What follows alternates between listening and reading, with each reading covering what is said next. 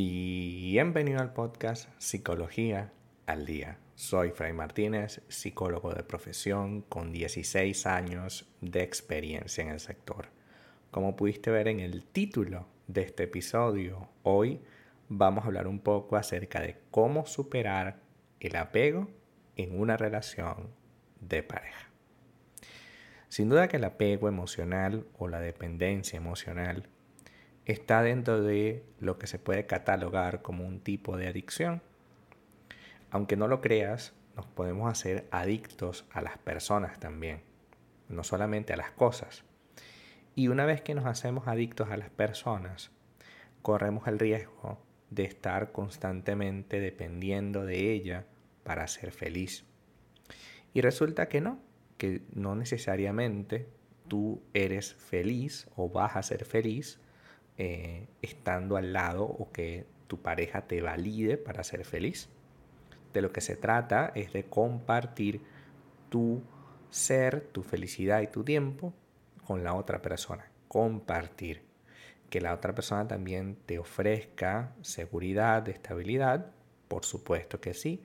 Pero más allá de eso, que cada uno de ustedes esté felices y tranquilos con su individualidad son dos individuos que deciden estar juntos. Siempre lo hemos conversado en este podcast. Eh, lo importante es saber que somos dos, que tú no dependes de esa persona y que tú eliges estar con esa persona. Esa va a ser siempre la diferencia. Tú eliges estar con esa persona. Entonces, hoy vamos a ver algunos de, de estas ideas para aprender a vivir sin el apego emocional. La primera de ellas es aprende a disfrutar de tu soledad. Aprender a estar solo no es fácil, sobre todo porque socialmente nos han creado la idea de que estemos siempre con alguien para ser feliz. Tenemos que estar con papá y mamá para ser feliz, tenemos que cuidar de nuestro hermanito, hermanita para ser feliz, tenemos que tener una pareja para ser feliz, tenemos que tener hijos con esa pareja para ser feliz.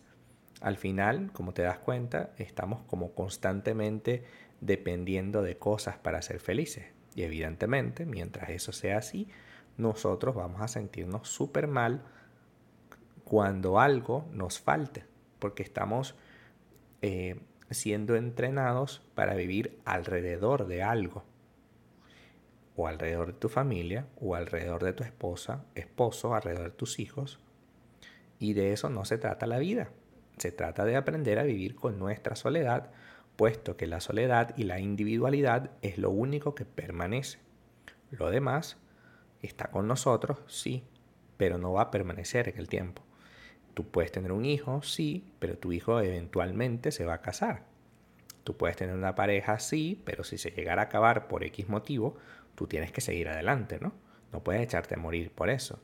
Y echarte a morir por eso es un síntoma de apego. A ver, no, no digo que no te pueda doler. Obviamente sí.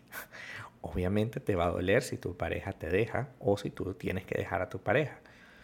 Pero una cosa es que me duela y otra cosa es que me enloquezca tratando de mantener algo que ya no tiene ni pie ni cabeza. Que yo esté constantemente exigiéndole, pidiéndole a la persona una nueva oportunidad cuando la relación ya se acabó hace muchísimo tiempo. Y ya no sé por dónde agarrarla o a, qué aferrarme para mantenerme allí. Entendamos que si aprendo a disfrutar de mi soledad, estaré reforzando mi autoestima, porque la inseguridad y la baja autoestima provoca que las personas caigan en relaciones de dependencia emocional. Repito, porque la inseguridad y la baja autoestima provoca que eh, determinadas personas caigan en relaciones de dependencia emocional. Si sienten más fuertes y seguras únicamente cuando otra persona les valida, les quiere, les demuestra afecto. Y como hemos conversado, si yo no tengo un aprendizaje claro, si yo no tengo mis propios objetivos definidos, pues voy a caer en la tentación de desplazar mi autoestima hacia la persona y empezar a creer que es la otra persona quien me va a hacer feliz, cuando en realidad eso no funciona de esa manera.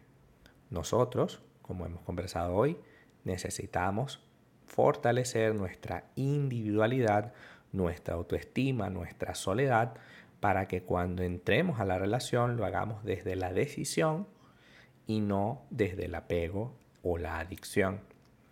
Si te sientes demasiado unido a esa persona, demasiado apegado, es porque de alguna manera estás tratando de llenar un vacío allí. Y ese es otro elemento. Llenar los vacíos con nuestra pareja tampoco tiene sentido. Puesto que mientras más lleno el vacío con mi pareja, menos estoy siendo individual, más estoy dependiendo de esa persona y al final del día, como hemos conversado hoy, te resulta muy difícil.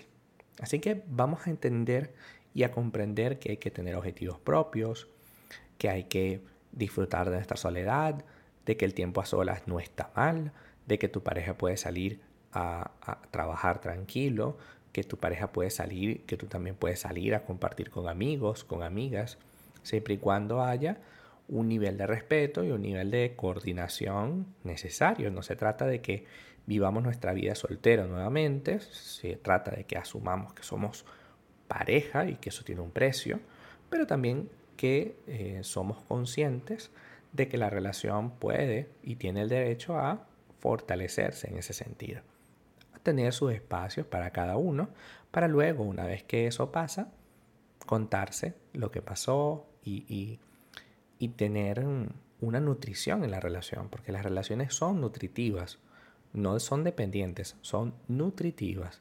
Yo te nutro en la medida en que yo vivo cosas individual, en la medida en que yo aprendo cosas en el exterior, fuera de acá, fuera de la relación. Así que reforcemos nuestra autoestima, aprendamos a disfrutar de nuestra soledad, aprendamos a crear condiciones a una relación, porque no se trata de no poner límites, hay que poner límites en todos lados. Se trata de, tener, de tener objetivos propios bien definidos y que si algo te incomoda del otro, pues vamos a practicar la asertividad, vamos a hablar con él, vamos a decirle lo que pensamos para que sea más sencillo poder disfrutar una relación sana y no estemos constantemente incómodos, incómodos, incómodos sin poder lograr absolutamente nada en la vida dependiendo de alguien para ser feliz. Hasta acá nuestro episodio del día de hoy. Muchísimas gracias por quedarte aquí hasta el final. Si deseas saber más sobre mi contenido, www.fraymartinez.com. Para consultas online, www.fraymartinez.com y también sígueme en mi Instagram, arroba fraymartinez20. Muchísimas gracias y hasta el próximo episodio.